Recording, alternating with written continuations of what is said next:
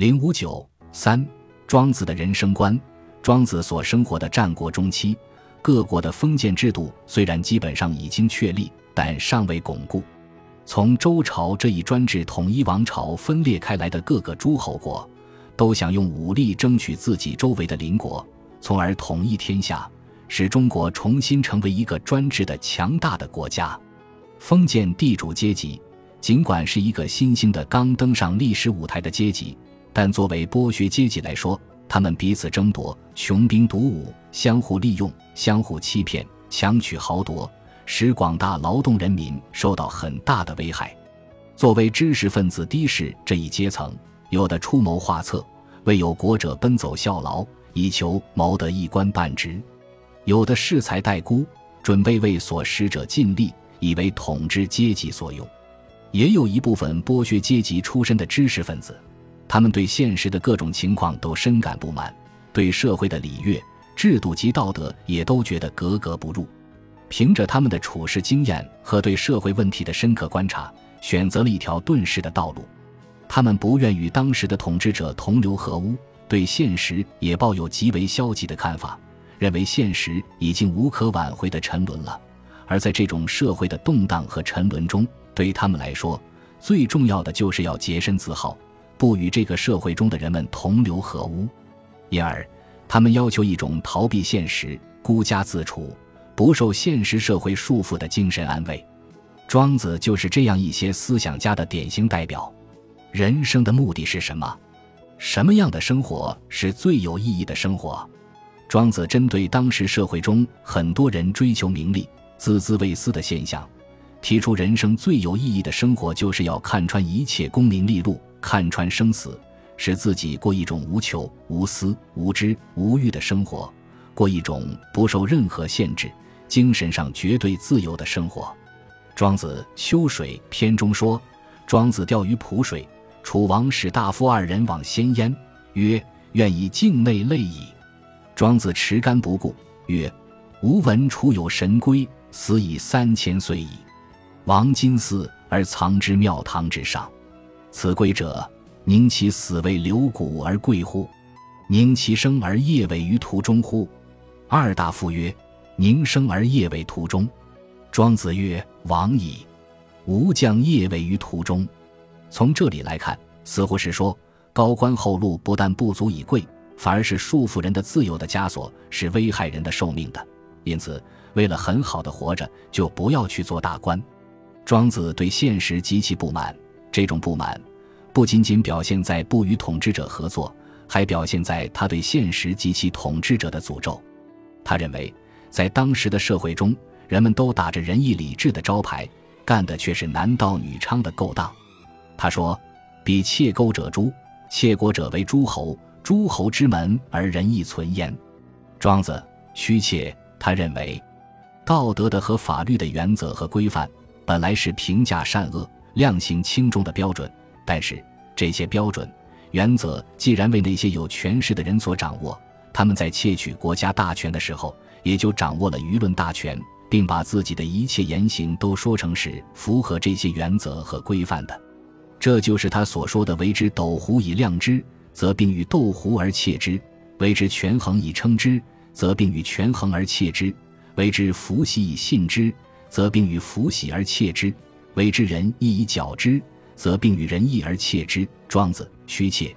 田成子一旦杀其君而盗其国，所盗者岂独其国邪？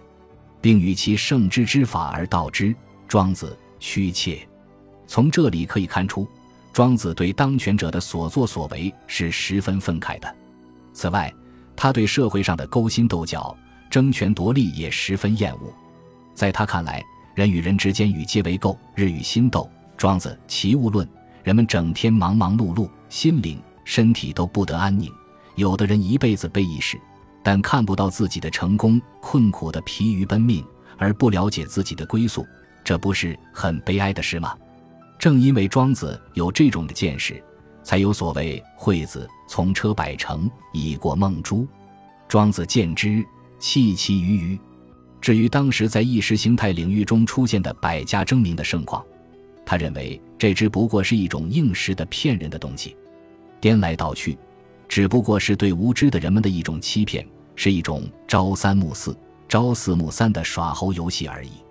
庄子深深感到，在当时的社会，人们为了达到自己的卑鄙的追求名利的目的，很多人只能是趋炎附势、阿谀奉承，跟着当权的统治者的指挥棒转动。因此，推而广之，他认为，人们在世上生活都是要受别人的影响和制约的，自己不能独立，没有自由，没有个性的发展。庄子《齐物论》中有一段话说：“王两问景曰。”囊子行，金子止；囊子坐，金子起。何其无特操与？景曰：吾有待而然者邪？吾所待又有待而然者邪？吾待蛇重复调一邪？恶时所以然，恶时所以不然。这段话的意思是说，影子的影子王两质问影子：一会儿走，一会儿停，一会儿坐，一会儿起，为什么这样没有独自的操守？影子认识到自己是有所待才这样的，并且是因为自己的所待者又有所待才造成这样的，但最终原因怎样，影子是搞不清楚的。庄子以此说明人人都是有所待的，都是不自由的，所以才造成了人生中的许多愁苦和悲哀。庄子认为，只有超脱现实，看透现实，不为名利所引诱，不去搞那种无聊的你争我夺。不去做任何无谓的挣扎，安时处顺，与世无争，才能保全天性，享尽天年。人生有什么意义呢？庄子认为，人生变幻无常，人们在现实生活中不能掌握自己的命运，就好像是在做一场梦一样。因此，他认为对人生不要认真，而最主要的是要超脱这一切，保全自己。庄子《齐物论》中说。夜晚梦见饮酒而欢乐的人，早上醒来后可能因悲痛而哭泣；夜晚做梦因悲伤而哭泣者，梦醒后又高高兴兴地去狩猎。当他在做梦的时候，他并不知道是在梦中，而且在梦中还要占其梦之吉凶。只有醒了才知道是梦。只有人们大觉之后，才会了解他的一生也是一场大梦啊。昔者庄周梦为蝴蝶。栩栩然蝴蝶也，子欲视至也，不知周也。俄然觉，则然周也。不知周之梦为蝴蝶与，蝴蝶之梦为周瑜。周与蝴蝶，则必有分矣。此之谓物化。庄子《齐物论》：人生有清醒的时候，也有做梦的时候。当人们清醒的时候所做的事，可能是很荒唐的，是被迫的。而在梦中所做的事，可能是自由的、有意义的，所以他认为，人自以为清醒的时候，也许是在做梦；做梦的时候，也许是在真正的清醒着。人生就是这么不能掌握自己的命运，没有自由，甚至可以说是稀里糊涂。那么，与其挖空心思的你争我夺、分辨是非善恶，还不如看破一切，随时浮沉，一切都不放在心上，从而达到全性保真的目的。庄子还认为，人们往往因为忧惧死亡的到来而陷入极大的痛苦，所以他用了很多篇幅来讨论死亡的问题，企图使人们能摆脱这一痛苦。因此，在他看来，人们不但应当看透人生，还应看透生死，把生死置之度外。庄子《至乐篇》中说：“庄子妻死，惠子吊之。庄子则方积聚骨盆而歌。惠子曰：‘与人居，长子老身。’”死不哭亦足矣，又鼓盆而歌，不亦甚乎？庄子曰：“不然，视其实死也。我独何能无盖？然察其始而本无生，非徒无生也；而本无形，非徒无形也；而本无气。杂乎盲物之间，变而有气，气变而有形，行变而有生。今又变而知死，是相与为春秋冬夏四时行也。”人且俨然起于巨世，而我悄悄然随而哭之，自以为不通乎命，故止也。庄子的根本思想是：人生活在世界上，死是不可避免的，生和死都是自然的正常现象，不必要为生而欢乐，为死而悲哀。而且在当时的社会中，对于有些遭受到各种痛苦、折磨和困难的人来说，死了之后，这些痛苦。折磨和灾难也就随着消失了，这也并不一定就是坏事。人生在世，不但不应该以死亡为不幸，甚至要认识到死亡比有些活着而受罪的人更能摆脱一些烦恼。这种论点，庄子在《至乐篇》中通过一个独楼见梦的寓言进行了引人入胜的表述。这个寓言说，庄子之处见空独楼，然有形，腰以马垂，因而问之曰：“夫子贪生失礼而为此乎？将子有亡国之事，抚越之诛而为此乎？将子有不善之行，愧遗父母妻子之丑而为此乎？将子有动馁之患而为此乎？将子之春秋顾及此乎？”于是与足原独楼。枕而卧，夜半，独楼见梦曰：“子之谈者四便是。世子所言，皆生人之类也。死则无此矣。子欲闻死之说乎？”庄子曰：“然。”独楼曰：“死无君于上，无臣于下，亦无四时之事。从然以天地为春秋，虽南面王乐，不能过也。”庄子不信，曰：“吾使司命复生子行。”为子骨肉肌肤，凡子父母妻子履礼之事，子欲之乎？独楼身妻恶曰：“吾安能弃南面王乐而复为人间之劳乎？”这是说，庄周在去楚国的途中，看见一个早已枯朽的空独楼。庄周对着这个空独楼感慨发问道：“你是因为贪生失去道理而成这样的呢，还是因为国家灭亡遭到抚越之诛而成这样的呢？”还是因为做了不道德的事，怕给父母妻子留下耻辱、惭愧而死，而成为这样的呢？还是冻饿而死，或老死而成为这样的呢？说完了这些话后，庄子便把空独楼拉过来，枕在头下睡着了。到了半夜，空独楼在梦中对庄子说：“听您提出的问题，您似乎是一个便是，但你所说的这一切都是活在世上受到各种折磨、痛苦。”压迫和不幸的人才有的烦恼，死了就没有这些忧愁了。又说，人死了，上面没有君，下面没有臣，没有一年到头的各种劳累的事情，安闲自在，和天地那样长寿。就是在世间做一个皇帝，也不能超过这种快乐呀。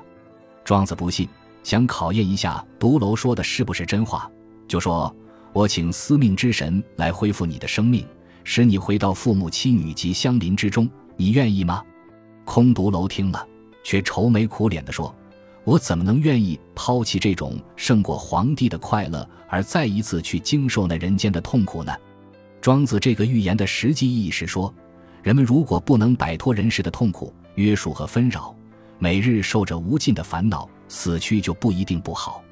当然，庄子不是劝导人们都去寻死，而是认为，在现实社会中，人们对于许多压迫。剥削、灾难、不幸都无力摆脱，因此要人们看透生死，不要自寻烦恼，要采取一种超然的处事态度，过一种无拘无束、放任自流、逍遥自在的生活。鲁迅在他的故事新编的《其死》中，嘲讽和批判了庄子的这种人生哲学。《其死》中说，当庄子使这个毒楼复活以后，他却非常希望活着。他活过来后，全身赤条条的，一丝不挂。他想起来自己是去探亲的，还随身携带着衣服、包裹和雨伞。走到这个地方，好像头顶上轰的一声，眼前一黑，就倒下了。因此，他向庄子要自己身穿的衣服及丢失了的雨伞和包裹，里面有五十二个元钱、半斤白糖、二斤南枣，并且说：“不还我的东西，我先揍死你！”说着就捏着拳头去揪庄子。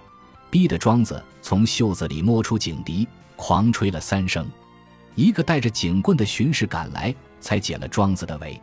鲁迅写这个故事，反映了鲁迅在新的时代条件下，对某些人借用庄子的思想来宣传消极的人生观的尖锐批判。从整个庄子的思想看，庄子并不轻生，而是要人们与世无争、自然无为地享尽天年。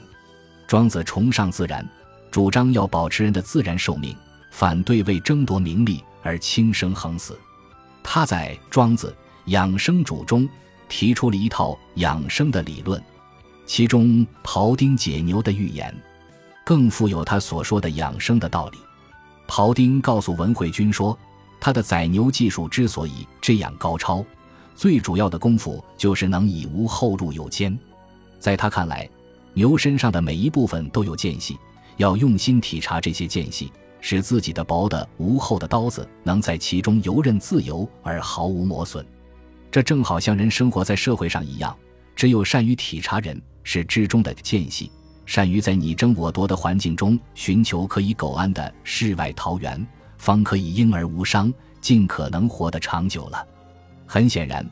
庖丁所说的“以无后入有间”，不仅仅是一种修养的方法，它还是一种修养的原则。这种原则就是不去碰那些硬骨头、粗牛筋，偏安于间隙之中，不受伤害。庄子认为，为了更好地保全自己，最好的办法是使自己对任何人来说都没有可以利用的地方，即对什么人都没有用处，这样也就可以免遭祸害了。庄子《人间时》中说。将士之奇，至乎屈原，见立射数，其大臂数千牛，斜之百围，其高临山，时任而后有之。其可以为周者旁十数，观者如是，将伯不顾，遂行不辍。弟子厌观之，走及将士，曰：“子吾执斧今以随夫子，未尝见才如此其美也。”先生不肯事，行不辍。何邪？曰：已矣，勿言之矣。散木也，以为周则臣，以为官则素府，以为器则素回，以为门户则业恒，以为柱则度。是不才之木也，无所可用，故能弱势之兽。将时归，立射箭梦曰：女将恶乎比于哉？